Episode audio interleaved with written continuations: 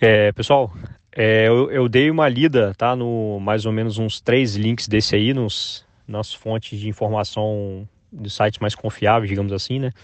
Para entender um pouco melhor o que está acontecendo né, com o setor de peer-to-peer -peer lending na China. É, o cenário é o seguinte, né? Ah, tem um site lá explicando que que antes você tinha é, mais de 6 mil empresas tinham surgido, né, mais ou menos em 2015, 2016. Foi uma febre esse negócio de P2P, né? É, e aí explodiu esse mercado e começou a surgir problemas, né? Tinha empresas fazendo pirâmide financeira, por exemplo, né? Algumas empresas com, com, é, tiveram problemas é, de caixa, enfim. Aí o governo chinês né, viu o problema aumentar, aumentar, aumentar, falou: agora nós vamos ter que fazer alguma coisa.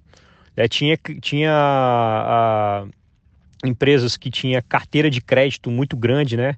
É, emprestava um volume de dinheiro muito grande para uma determinada instituição, etc.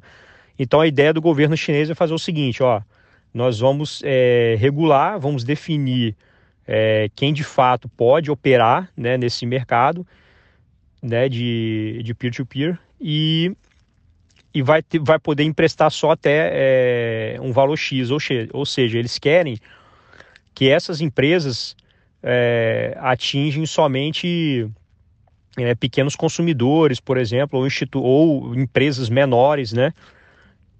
Para ter uma. Vai acabar, vai acabar que no final das contas a empresa, a, a, o intermediador financeiro, né? Que no caso que é a Cudian o Alex Fintech, vai ficar com uma carteira de crédito mais enxuta, né, porque tem a limitação é, de, de, de, crédito para poder emprestar e obviamente que isso vai impactar a receita, né, não tem como, não tem como não impactar. É, então já já está falando aí que já diminuiu 50% o número de fintechs né, de, um, de um ano para o outro, de 2019 em relação ao que tinha em 2018, ou seja, a maioria das empresas estão literalmente sendo pulverizadas né, por essas novas regulações. O governo, inclusive, proibiu várias empresas de operar.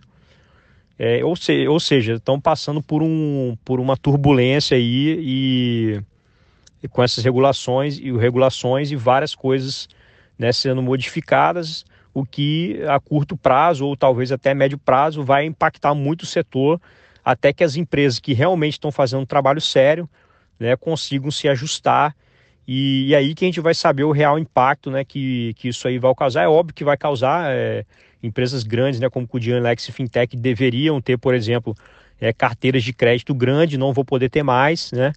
É, parece também que tem um prazo máximo de. Tinham empréstimos que tinham mais de cinco anos para de vencimento, por exemplo, né? Como se fosse uma, um empréstimo de longo prazo, não vai poder ter mais, vai ter que ser empréstimo de curto prazo, de até 24, 24 meses, dois anos, né? Assim como essa regulação, se eu não me engano, essa regulação funciona para o Brasil também, né?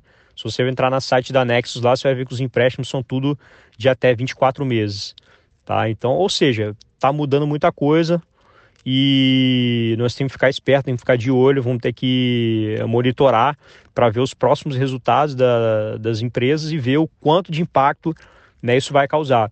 Né? O único ponto positivo que eu vejo nisso é que praticamente vai aniquilar um monte de empresa, né? o mercado continua sendo grande, talvez não tão grande mais, né? É, não tão grande mais porque não vai poder mais é, pegar carteiras de crédito muito grande, então o mercado, obviamente, ele já diminui né, o tamanho do mercado, é, mas ao mesmo tempo você vai ter uma, é, é, prestador, um número muito menor de prestadores de serviços. Né? Vai ser, é, como a notícia está falando aí, vai aniquilar né, e já aniquilou aí muitas empresas, já reduziu 50% o número de empresas de um ano para o outro e a tendência né, é continuar aí é, nesse processo. Tá? Então, a, as empresas que realmente é, esse setor ele vai continuar existindo, obviamente, ele não vai acabar, né? Não, não tem um mercado que, obviamente, que sempre vai ter alguma empresa ou outra que vai conseguir fazer um trabalho bom e lucrativo, né?